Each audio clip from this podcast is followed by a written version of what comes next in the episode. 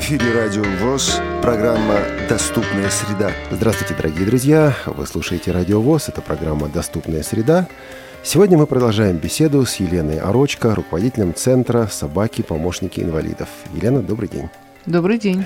А, Елена, мы с вами неделю назад начали говорить, и мы подошли к развилке «люди или собаки». Вы сказали, давайте говорить о людях, правильно сказали. Сейчас постепенно переходим к собакам, для того, чтобы людям было понятнее. Вот чего можно и чего нельзя ожидать от собаки-проводника? Ну, начну с того, что нельзя. Нельзя так вот сразу одним словом сказать, как часто это вот так в обиходе бывает, да, особенно средства массовой информации любят такую фразу, заменит зрение. Но на самом деле собака все таки это дополнительное средство, средство, одно из средств реабилитации, да, средств технических, даже как она вот официально называется, техническое средство реабилитации. Вас от этого не коробит, кстати?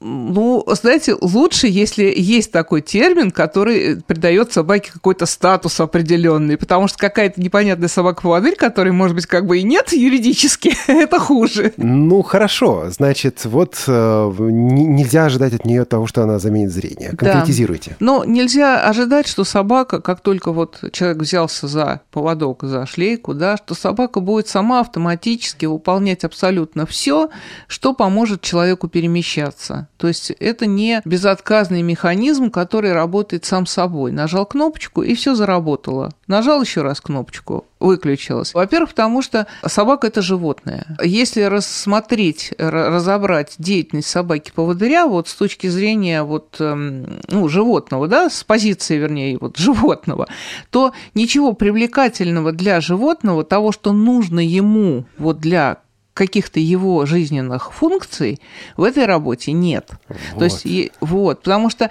все, чему научена собака-поводырь, для нее это искусственно. То есть ей не нужны эти препятствия. Ей, ну, может быть, какой-то маршрут ее интересует, потому что он там ведет магазин с колбасой, но это так, это эпизод. А вот просто эти маршруты городские, с поездками в каком-то там трамвае, автобусе, э, это не сочетается вообще с, вот, с, с, со свойствами, да, с потребностями животного. Это нужно человеку. Если рассмотреть, ну, как вот по аналогии, да, другие службы, там службы, когда собака там охраняет какую-то территорию или там разыскивает кого-то, там это более естественно. Это более естественно. Используется свойство собаки, которое она сама проявляет. Она это, эти свойства проявляет и их использует. А у нас для того, чтобы использовать собаку, нужно выявить в ней те свойства, на которые можно что ли наложить вот эту дрессировку, да, то есть они такие базовые, но они не напрямую связаны с действиями собаки. Собака должна там уравновешенная, но она и для других служб хорошо хороша такая, да, она должна там быть смелой, она не должна ничего в городе бояться, должна быть сообразительной. Такой даже вот простой пока первоначальный набор, и уже на него накладывается действие, которое сама собака никогда бы не осуществила для себя. Хорошо, но от чего же тогда от нее ожидать можно? От нее можно ожидать, что она при умелом руководстве человеком, вот мы всегда Это говорим, что оговорка. мы, обра... да, мы образуем вот эту пару собака и человек. И всегда говорим, что мы подразумеваем сотрудничество. И в этом сотрудничестве есть лидер. И лидер этот вы человек. Конечно, не обязательно, чтобы собака была на каком-то там совсем вот низшем уровне, да, что она там совершенно подчиненное какое-то угнетенное существо. Вовсе нет. Но... То есть вот эта вот картинка, когда видишь иногда большая собака выгуливает на поводке маленькую девчушку, которая за ней бегает, потому что иначе псина это убежит. Для вот нашего случая, для собак-поводырей это недопустимо, в принципе. Недопустимо, конечно. Но надо сказать, что а, вот дело даже не в физическом физическом каком-то, да, вот превосходстве, что ли, человека. Очень часто бывает так, что человек, ну, даже если отвлечься, не обязательно это вот владелец поводыря, а просто вот владелец собаки, очевидно, что он вот физически справится с собакой, если она захочет проявить себя во всю мощь, он не сможет. Но, тем не менее, собака ему подчиняется и не создает таких ситуаций, когда бы вот проявилось бы вот ее это превосходство. То есть она его принимает как лидера? Она его принимает как лидера, да, для собаки, как стайного существа, существа. Это очень важная иерархия. И человек должен своими действиями подтвердить вот эту свою, свое это главенство. и пользоваться им умела для того, чтобы собака проявляла свою инициативу, ведь она работает, да, она предупреждает о преградах, она выбирает хороший путь, то есть она много всего делает сама, но она должна учитывать все время при этом, что есть кому за ней присмотреть, как, руководить. Как происходит первоначальное знакомство с маршрутом? У меня сложилось такое ощущение, что э, говоришь собаке «магазин», и она и понимает, какой магазин и как тебя туда привести. Вот это нарабатывается. Да, конечно, нарабатывается. И само по себе слово «магазин», оно, скорее всего, для собаки ничего не значит, просто потому что, ну, действительно ничего не значит. Изначально, когда мы дрессируем собаку, мы учим ее, собаку, запоминать дорогу. То есть этот принцип запоминания, он у собаки развит. То есть если собаки, когда на нее надели снаряжение, да, дали соответствующие команды, то есть как в рабочее состояние привели, ей дают команду название, Сначала оно для нее не знакомо. Вот магазин, да, такой команды не было никогда. Это слово магазин связывается в ее сознании с тем путем, которым они к этому магазину идут и обратно там команда домой положим. И вот этот путь запоминает собака, и э, поскольку у нее таких учебных маршрутов несколько, и она понимает, что сворачивать без э, какой-то команды дополнительной э, дрессировщика нельзя, она научается вот э, следовать этим путем изученным. Когда человек первый раз на своем новом маршруте, вот он изучает его вместе с собакой, он тоже дает собаке название этой вот, то, который он придумал для этого маршрута, там, положим, опять же, магазин, и показывает собаке, как правило, все-таки с помощью вот сопровождающего, который учился вместе с ним, э, когда он получал собаку, или проинструктированного хорошо другого человека, который готов ему помогать, вот, показывает этот маршрут собаки. То есть он проводит фактически собаку, побуждая ее двигаться э, вот, правильной дорогой, да, уходят они до конца, там они там гуляют и поощряет он собаку для того, чтобы у нее был стимул туда двигаться. Что конфетку дает? Ну, конфетку не надо, но там кусочки лакомства, кусочки сухариков, сыра и специального лакомства, который сейчас везде продается. После этого собака, значит, у нее есть какой-то стимул, ну, и количество таких вот учебных выходов, оно зависит от сообразительности собаки, от э, того, как умело человек показывает, и от сложности маршрута. То есть от разных причин, это может быть от одного раза единственного до там, ну, нескольких. Слушайте, а собака может забыть маршрут, заблудиться, если она какое-то время по маршруту этому не ходила, если маршрутов слишком много существует? Может. Именно поэтому мы всегда говорим, что человек должен бдительным быть. То есть вот так просто сказал и пошел, забыв о том, куда это мы идем, совершенно неприемлемо. Хотя, ну вот, э, как это не удивительно, на мой взгляд. Такие случаи тоже бывают, когда опытная собака работает уже так настолько вот автономно, что человек уже как-то теряет вот этот вот контроль над ней, то есть он вроде как не нужен. Но это очень индивидуальная штука. У, кому-то, для, у кого-то это получается, у кого-то нет, но в принципе, который вот заложен в основе вот использования собаки, конечно, лежит проверка. То есть для чего существует так же, как у человека, который ходит просто с трости, система ориентиров, который сохраняется, когда он получает собаку. То есть он знает, что он там перешел дорогу в этом месте около этого столба, около этой там какой-то тумбы, урны, там выемки, да, по которой он определяет вот э, принадлежность к этому месту. Дальше он идет до какого-то определенного места, еще до угла, до скамейки, там, ну, да, всем знают примерно, какие это могут быть ориентиры. Точно так же действует собака. Она доводит до определенных пунктов. Ну, возможно, двигаясь собакой, количество этих ориентиров можно уменьшить, уменьшить, потому что, да, проще идти. Но принцип сохраняется, и человек должен знать, где он. Потому что если он не знает, где он, малейшая какая-то ошибка собаки просто случайная. Вот она немножечко отклонилась, и вот мы уже идем по другой дорожке, и вот уже неизвестно, куда мы, собственно, идем. Может быть момент, когда собака вот перестает вести, то есть она говорит, все, вот я отпустил этот поводок или шлейку, я не знаю, что делать. Или она все равно куда-то будет вести, домой постарается вывести? А, если вот совсем заблудились? Да. Ну, по-разному бывает. Бывает так, что собака э, сама стремится найти вот нужную дорогу и э, принимает какие-то да, действия, и у нее получается. Бывает так, что приходится там помощи спросить. То есть, в принципе, собака может принимать решения? Да, это заложено в основе ее работы, ведь она решает многие вещи. Вы несколько раз, Елена, говорили о преодолении препятствий, и вот теперь в виде такого блица несколько возможных препятствий. Большая лужа обведет собака или нет? Да. Зима, лед. Можно пройти по этому льду и скользить, а можно обойти этот лед. Сообразит собака, что нужно обвести? В большинстве случаев да, но если она сомневается в этом, можно просто показать, и она поймет, что это тоже препятствие. Опасный район. Я на эту улицу ходить не хочу. Здесь сейчас поздно, 10 часов вечера, неизвестно, кто из этой подворотни выскочит. Правильно ли я понимаю, что чтобы не ходить на эту улицу ночью, надо не водить собаку по этой улице днем? Нет, вы просто, ну, вы можете ходить по ней днем, но просто ночью предложить ей там, свернуть в другую, на другую улицу, то есть вот, ориентироваться. То есть это возможно? Да, На существующем конечно. маршруте можно вариативность какую-то вносить? Безусловно, и большинство людей ходят не так по жесткой схеме, а меняя маршруты, а у них есть там какие-то пересечения, развилки, а иногда какой-то путь, который э, там единичный, да, там нет маршрута. Вот мне туда надо, я там никогда не была, возможно, никогда туда и не пойду. Но, тем не менее, собака там тоже помощник, она выдерживает просто прямую линию, направление и предупреждает о преградах. Хорошо, еще одна преграда. Балка на уровне лица человека. Не физиономии морды собаки, а лица человека. Да, это очень сложные препятствия. Самые сложные, те, которые гораздо выше, чем, вот как вы говорите, морда, морда собаки, А но значительно ниже, чем лицо. Нет, это правильно. Собственно, так оно и есть. Это очень сложно. И, ну, мы учим собак обращать на это внимание, но э, как вот логика, да, подсказывает, что чем э, сложнее для собаки заметить это препятствие, соотнести вот габариты человека с проемом, да, проходом, тем больше вероятность ошибки.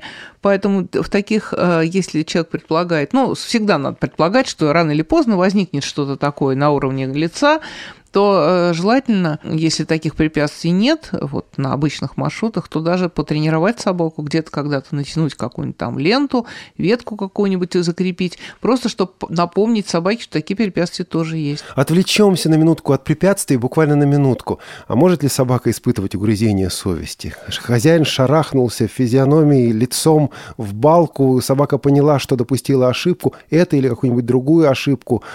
Собаки, в общем, все равно, или они как-то чувствуют, что да, вот сейчас они отработали плохо, эту собаку еще и утешать приходится? А, ну, насчет удержать не знаю, но, скорее всего, стукнувшись обо что-то, человек, в общем-то, свою позицию собаки выскажет. И это она поймет. Я думаю, что да. В большинстве случаев собака, да, она, совершив ошибку и почувствовав, естественно, реакцию человека, ну, здесь, конечно, она ориентируется на реакцию человека. Если человек сказал, да ладно, ну, так, собственно, в следующий раз он будет виноват сам. Очень важно, чтобы человек а, вот э, фиксировал свое внимание, внимание собаки на ошибках. А сначала эти ошибки неизбежны. Когда вот считают, что даже вот у дрессировщиков, вот если отвлечься, есть такое вот, ну, правило, что ли, да, что собаки, вот они по большому счету делятся на такие две категории. Есть собака, которая вот в руках нового человека сразу по инерции начинает работать вот прям как с дрессировщиком. Прям вот мечта, а не собака. И человек расслабляется, ну вот как все прекрасно. А собака пройдет так день-два, и тут она смекает, а человек-то другой. И что-то он делает не совсем так правильно, как дрессировщик. А ну-ка я сейчас попробую. Есть собака его тоже испытывает. Она его тоже испытывает, но она, я-то так очеловечиваю, да, но Ну, на конечно. самом деле просто собака чувствует, что что-то меняется, и она тоже делает какие-то попытки сделать по-другому. Ведь, как я уже сказала, да, это не совсем естественное для собаки занятие. И понятно, что должны быть условия, в которых она вот и выполняет свои э, задания. Если а, условия меняются, то она может тоже изменить поведение. Вот она его изменяет. А есть собаки, которые наоборот. Сначала вот взял человек собаку, вот он начинает с них идти, там, дрессировщиками руководит, и у человека создается впечатление, что эту собаку вообще никто никогда не дрессировал. Потому что она делает все ошибки, какие только можно сделать. Потому что она сразу почувствовала, что человек другой, что он требует не так, и что вообще все рассыпалось. И приходится собирать это все сначала. Ну хорошо, Елена, возвращаемся к препятствиям. Лестница. Да, собака должна остановиться у первой ступенечки. То Если это не один пролет лестничный, то у каждого вот нового пролета лестничного. А красный сигнал светофора. Это недоступно собаке, даже если какой-то гениальной собаке доступно, ну, доверить ей это невозможно, слишком сложно. То есть тут нужно думать самому. Да. Ну и, насколько я понимаю, с движущимися препятствиями, с движущимися лестницами э, здесь ситуация особая, поскольку с собаками в метро нельзя. Да, но с собаками в метро, ну, официально нельзя, это какой-то такой подвешенный в воздухе вопрос, вот что не, не разрешено, то как это, то, что не запрещено, то, то разрешено, да, то есть нет, нигде не написано, что нельзя собакой поводырем, вот, нельзя просто с животным, с собакой, там, которая не в клетке, не, не это, но собака поводырь, она выбивается из этого ряда ну, там просто не выделяется, собаки. насколько я понимаю, такое понятие, как собака Да, собака не выделяется, вот совершенно проблема. верно. Это проблема, и она решается как-то так самостийно, потому что если человеку надо, то он, по большому счету, все равно едет. И мы, поскольку мы на стороне человека, вот, то мы стараемся ему помочь. Поскольку метро ну, далеко не везде есть, то для там, тех, у кого предполагается поездки, мы с человеком, уже с человеком совершаем эти поездки по возможности. Вот, а потом ведь эти эскалаторы есть не только в э, метро, есть еще там торговые центры. Ну, как правило, есть альтернатива, где-то есть какая-то лестница, ну а вдруг нет, или там что-то такое. То есть, если э, человек живет в большом городе, где есть, да, вообще, в принципе, эскалатор, то мы стараемся собаку с ними познакомить. Но на эту лестницу собаку нужно все-таки поднимать, иначе она лапу может сломать, правда? Да, нужно, ну, приподнимать не всегда, и иногда собаки, ну, собака бережет сама этой границы, вот куда уходит лента, это эскалатора, и делает попытку перепрыгнуть, и тогда нужно вот технически вот научить ее вот этот прыжок совершить. Я, ну, безусловно, это опасно. То есть риск всегда есть. И еще одно препятствие, ну, условно скажем, препятствие, временное неадекватное состояние самого хозяина. Допустим, у меня так сильно болит голова или такая высокая температура, что все, что я могу сказать собаке, домой. Приведет домой или не факт? Ну, зависит от собаки. Ручаться нельзя. Ручаться нельзя. Но некоторые могут. Некоторые, безусловно. И мы подходим к собакам, мы подходим к выбору собаки. Как собаки попадают к вам в центр? Ну, попадают они, собственно говоря, одним путем. Мы их приобретаем. Но мы можем... Покупаете? Покупаем, да. А, покупаем у заводчиков, которые занимаются разведением этих собак. Там как обращаемся там в клубы или к самим заводчикам непосредственно. Вот. Но поскольку нам подходят далеко не все собаки, то сначала мы тестируем собаку. Если это взрослая собака, то мы как бы принимаем решение вот сразу, вот, э, ну, проверяя ее, мы проверяем весь набор ее качеств подходит она или нет. Собака тоже экзамены сдает? Ну да, это еще это первый ее экзамен, вступительный. Так. Вот, потом будет выпускной. А, значит, ну вот этот вступительный экзамен, да, она так или иначе, ну, подтверждает в какой-то степени, что она вот пригодна. Но сказать, что это вот сто процентов все, она вот будет поводырем, конечно, невозможно, потому что при таком первоначальном осмотре, небольшом знакомстве с собакой, что-то можно упустить, она может что-то не продемонстрировать. Это сколько ей от роду до собачки при от, этом знакомстве? Ну, взрослая собака у нас, как бы считается, ну, где-то от 10 месяцев. Мы берем собак до полутора, ну, максимум до двух лет, потому что еще предстоит время дрессировки, чтобы возраст такой. Но молодой. уже не щенков, это все-таки уже взрослые собаки. Это, ну, и щенков тоже. Это, я говорю о взрослой собаке, мы принимаем решение о ее пригодности сразу, проверяя весь набор ее способностей, там, ее поведения. Второй, и тогда мы ее сразу дрессируем. Если э, собака, э, если нам предлагают щенка, если у нас есть возможность его взять, тут э, несколько сложнее. Щенок, как и любой детеныш, он не полностью проявляет свойства вот будущего взрослого существа.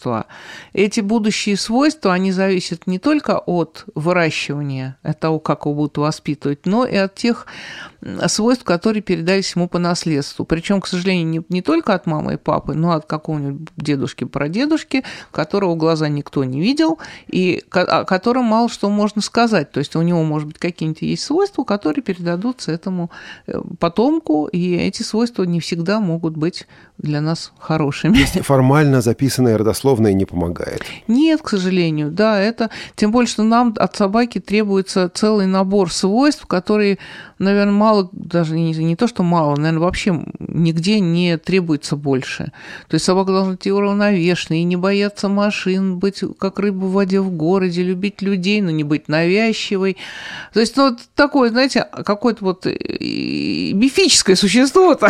Так вы этих находите? Находим. Конечно, у собак есть какие-то, ну, небольшие некоторых отклонения, да, в, в этом вот строгом вот таком вот э, наборе свойств, но они должны приемлемо быть для использования собаки.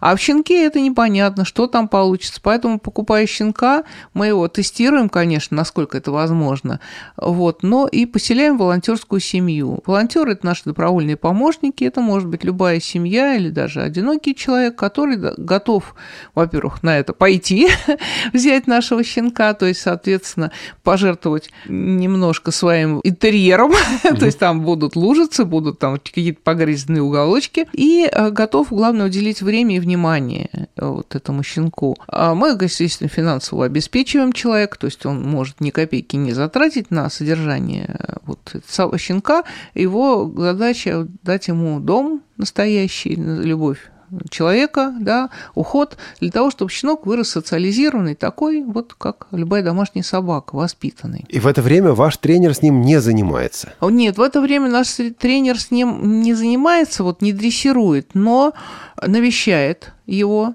этого щенка и вот волонтеров для того, чтобы убедиться, что все идет как задумано, ну или никак задумано, чтобы вовремя выявить какие-то недостатки щенка. Возможно, их можно подкорректировать э, занятиями, а может быть и, что-то такое серьезное проявится, что корректировать не имеет смысла, тогда ну, имеет смысл сразу переустроить щенка в обычную семью, которая будет его просто держать как любимца домашнего. Когда щенок таким образом дорастает у нас до 10 месяцев, до года, то есть становится уже молодой, но относительно взрослой собакой, мы его у волонтеров забираем и э, вот у нас в центре уже продолжаем дрессировку уже такую основательную по полной программе. Сколько продолжается дрессировка? Дрессировка продолжается в среднем полгода. Сколько стоит обучение одной собаки? Вот одну или даже так, одну собаку подготовить для одного потенциального владельца. Это сколько? Ох, это столько, что даже страшно сказать.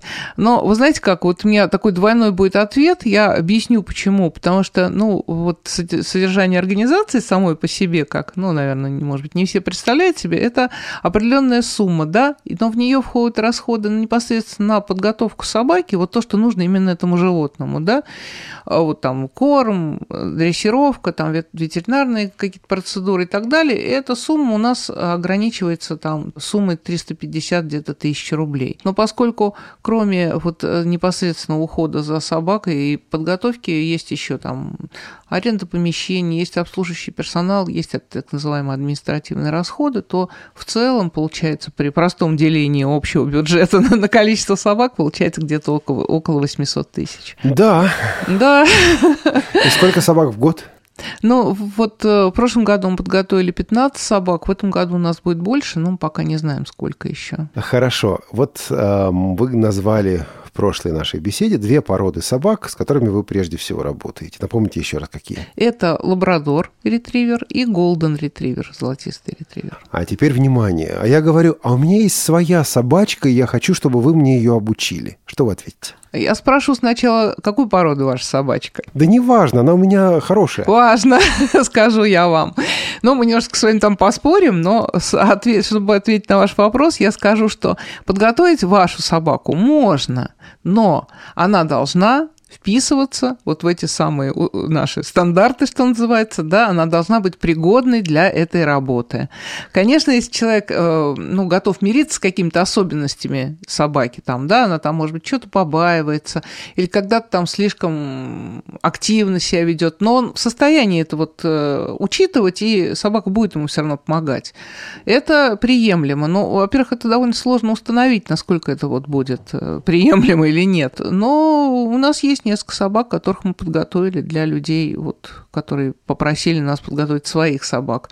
Но хочу вот оговориться, что вот, ну, может быть, в силу обстоятельств, просто случайности, это все лабрадоры. Слушайте, но ведь бывают исключения. Допустим, не далее как год назад мы тут в этой студии видели пуделя, с которым ходит э, незрячая хозяйка и очень довольна. Что с пуделями? Ну, с пуделями вы слукавили, не сказали, откуда хозяйка собаки. А это, это, а это важно? А, ну, в данном случае, знаете, важно, потому что в некоторых странах, да, вот э, разведение какой-то породы, оно особым образом ведется. Вот Елишка, которой вы говорите, она из Чехии, да, а да. да, и там собак вот этих пуделей, больших королевских пуделей, там разводят, видимо, их там много, у нас вот в основном это такие шоу-собаки, которые угу. не, не используются для какой-то деятельности. А вот эти собаки вполне рабочие. Там несколько есть собак, которых вот, пудели, я имею в виду, которых вот готовят как поводырей. Они имеют, ну, в глазах вот, ну, в ощущениях, я бы сказала, людей, которые с ними ходят, свои преимущества, но у нас эта порода просто не в том состоянии, чтобы их дрессировать. То есть пудель пуделю рознь. Пудель пуделю рознь. Проблемы, с которыми сталкиваются владельцы обычных собак. Насколько эти проблемы характерны для владельцев собак-проводников? Ну, например, собака начинает лаять на людей. Застрахованы владельцы собак-проводников от этого или нет? Или собака обнаглела, начинает садиться мне на шею. Не в буквальном, конечно, смысле, но просто не слушаться. Застрахованы от этого владельцы собак-проводников или нет? Ну, то, что касается вот этого усаживания на шею, а, не застрахованы, это зависит все, все зависит от человека. Даже самую... То есть это опять уже не про собак, а про людей? Да, это опять про людей.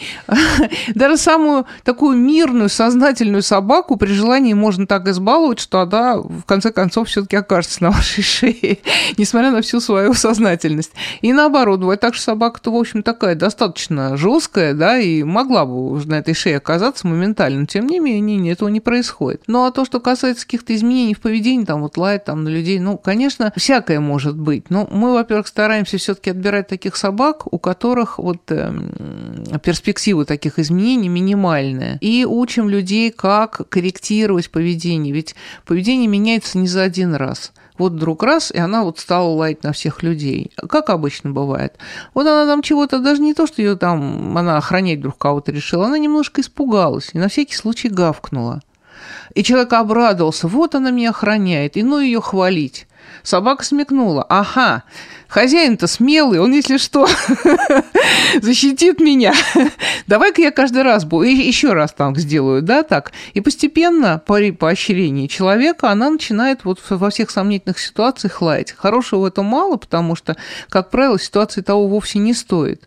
Вот, она только создает конфликтные ситуации, скорее всего. Вы как-то поддерживаете ваших бывших учеников? Вот человек э, прошел обучение, у него собака, вы с ним созваниваетесь, он может вам позвонить на консультацию приехать, в конце концов. Да, то, что касается вот этой обратной связи, мы стараемся все сделать, что в наших силах. Но у нас, конечно, есть э, ну, ограничения в возможностях. Это, это единственное, что нас э, вот, ограничивает, это то, что мы не всегда можем что-то сделать. Для всех, кто доступен для нас, для нас вот, территориально, то есть Москва, Московская область, если что-то случается такое, требующее нашего вмешательства, посмотреть там, что со, работой собаки, там, или со здоровьем, или там какие-то, да, с маршрутом да, что-то не клеится, мы всегда пошлем нашего дрессировщика посмотреть, разобраться, и он будет разбираться до тех пор, пока не, не разберется. Вот. Если это дальние расстояния, ну, помочь мы можем, конечно, только консультации, но если человек готов, если у него что-то совсем не клеится, приехать к нам, то мы всегда его примем и всегда там проведем какой-то дополнительный вот курс обучения или там, да, какой-то там восстановительный. Но и в случае, если ну, человек очень нуждается в помощи, по-другому никак поступить нельзя, мы пошлем человека в командировку к нему. На Западе смотришь, люди идут выгуливать собак на специальную собачью площадку, и все как один идут с пакетиками пластиковыми. Выгулили, собрали все в пакетик, убрали, все чисто, все аккуратно. У нас некоторые тоже этим пользуются, но, насколько я понимаю, не приживается. Правильно понимаю, неправильно понимаю, чего ожидает общества и чему учите вы, потенциальных владельцев собаки, вот в плане обеспечения этой самой общественной гигиены? Ну, во-первых, мы с личным примером действуем. Вот у нас все-таки много собак, и они живут и в городе волонтеров, и у нас в скоплениях, да, некоторые. И мы все за нашими собаками мы все убираем. Не только на той площадке выгульной, которая у нас есть, которая как бы наша, там вообще особое дело, потому что там и дезинфекция, и все проводится для того, чтобы соблюсти чистоту, но и в городе, там, где на маршруте, там, где нужно выгулить собаку, или она вдруг там сделала это помимо нашей, нашей воли, вот, мы обязательно все тренеры вооружены этими пакетиками, то есть мы все собираем. А незрячий это как будет? Да, но что касается незрячего, мы говорим, что если вы можете убрать, ну, мало ли там, да, человек, есть остаточное зрение или как-то он может сориентироваться и убрать, будет очень хорошо. Если нет, то, ну, я думаю, что на фоне остальных сотен и тысяч собак, за которыми никто не убирает, ваш грех не самый большой. Но если выгуливает там кто-то из членов вашей семьи, кто может убрать? Я думаю, что справедливо будет, если он это сделает.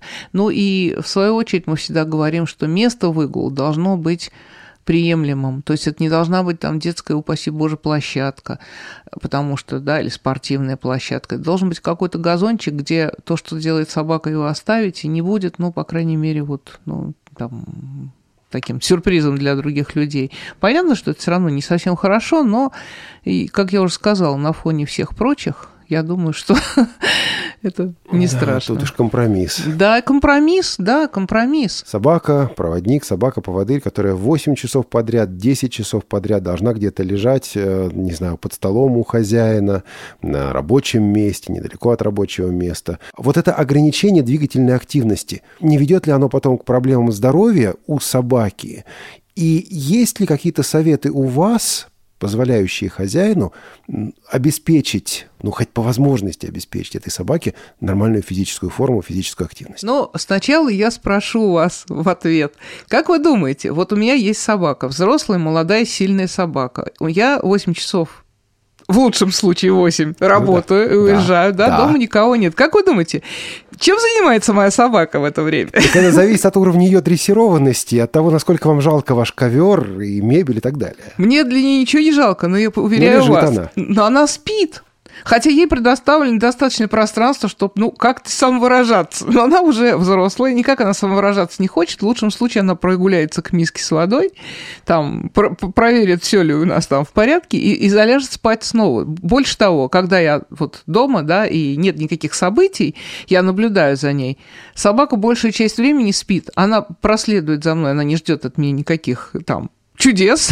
Она знает, что я буду там, положим, сидеть за компьютером и ничего делать для нее, сам с ней играть, ничего не буду, и она тоже дрыхнет. Другое дело, что да, она теоретически может там прогуляться 10 метров туда, 10 метров сюда, но она этим не пользуется. То есть это не уникальная проблема для Это не уникальная людей. проблема. Я думаю, что это как раз вообще не проблема, потому что для собаки гораздо важнее то, что она рядом со своим хозяином. Вот она не осталась одна дома, и там вообще никого нет. И поговорить-то ей не с кем. А она вот она, вот он хозяин. Временами он там опустит руку, почешет за ухом. Потом он все-таки сознательный человек, он и погулять с ней сходит. Придут его какие-то коллеги, которые неизбежно эту собаку извлекут из ее места и там с ней пообщаются. То есть она при деле, она не вот не, не то, что она вот ограничена, скорее наоборот. Идея о том, что с этой собакой нельзя играть, эту собаку нельзя подкармливать. Согласитесь, не согласитесь? Ну, зависит очень много от собаки. Конечно, нежелательно, чтобы слишком много внимания ей уделяли другие люди. Тогда она будет стремиться к контакту и будет там подхалтуривать во время работы. Зашушал кто-то в кармане, не угостит ли, тем более, что лабрадоры, они такие товарищи прожорливые, для них это принципиально. И подходим, ну, скорее к тяжелому. Проходит время, собака больше не может работать. Она жива, но теперь о ней нужно заботиться. Ну, во-первых, э, что с этой собакой? Вы ее как-то забираете или она уже остается, и владелец может обеспечить для нее по возможности ну, приемлемую старость? И может ли владелец получить новую собаку в вашем центре? А, ну, по порядку. Из нашего опыта к нам, за исключением одного человека, который вот обратился с тем, что он не может вот содержать такую старенькую собачку, потому что много проблем всяких, к нам вот не обращаются с тем, чтобы собаку забрали. Если кто-то обращается, мы примем меры к тому, чтобы собаку там куда-то переустроить, есть, да, то есть помочь То есть если, если это возникнет такой вопрос. То но есть не мы... возникает. Но вопрос Слава не возникает, Богу. да. И я думаю, что люди просто ну, благодарны своей собаке, даже не то, что они... Она же, как я начала с чего, она собака. Вот я с трудом при себе представляю такое развитие событий, что моя собака доживет до глубокой старости, и вдруг я захочу избавить себя от хлопота о ее там, да, уже таком э, там, организме стареньком. Конечно, если это в ущерб уже собаке, то есть я не могу ей обеспечить, а кто-то может, это другой вопрос. А если я могу чем-то поступившись да, для себя, вот по ней позаботиться, то также позаботится о ней и любой другой человек, тем более человек, для которого она столько сделала в своей жизни. А то, что касается э, другой собаки, да, есть люди, которые приобретают другую, ну, за, берут у нас там другую собаку, пока пенсионерка еще там жива. Есть собачки, которые старенькие, которые ревнуют, а есть такие, которые с очень большим пониманием к этому относятся. Но надо честно сказать, что людей, которые берут вот вторую собаку сразу, вот к той старенькой, старенькой. Таких очень мало, потому что все-таки это не просто две собаки большие в доме. Ну и обратная ситуация. Собака жива, нет хозяина. Если собака молода и вполне еще работоспособна, ну, действительно молодая, то по возрасту ее можно передать другому человеку. У нас несколько лет назад был такой случай, мы послали нашего дрессировщика в Уфу за собакой, владелец которой умер. Вот собака была совсем молодая, она очень недолго прожила у своего хозяина, и родственники, когда вот сообщили о смерти, сказали, что они хотят, чтобы они любят собаку, они, в общем не то, что они против нее были, они бы ее оставили, если вот была обычная собака. Они так эм, как-то даже вот очень трогательно, на мой взгляд, это произошло, потому что они сказали, что они хотят, чтобы собака кому-то помогала еще. И очень переживали, отдавая эту собаку. Мы чувствовали себя злодеями, хотя, в общем-то, инициатива была вот их. И собака сейчас благополучно живет в другой семье, помогает другому человеку. Вот, Елена, время меняется, ритм жизни меняется, многое уходит в прошлое. Уходят в прошлое и собаки-проводники. Это вчерашний, позавчерашний день. Сегодня другой ритм, сегодня другая технология, другие возможности. Поспорите? Да.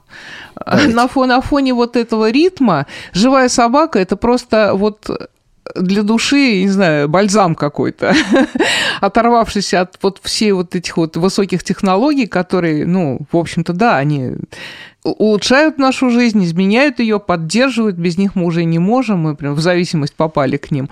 Но живое существо, это совершенно, это, это, это не одно и то же. Это нельзя сравнивать, нельзя противоставлять друг другу, вот эти технические все средства и вообще все, весь вот этот безумный ритм жизни и собака, и живое существо любое, это совершенно не, ну, не противоположности, это просто две разные жизни. А вы ведь энтузиаст, Елена, вас в хорошем смысле, извините за это слово, прет от собак, от работы с собаками.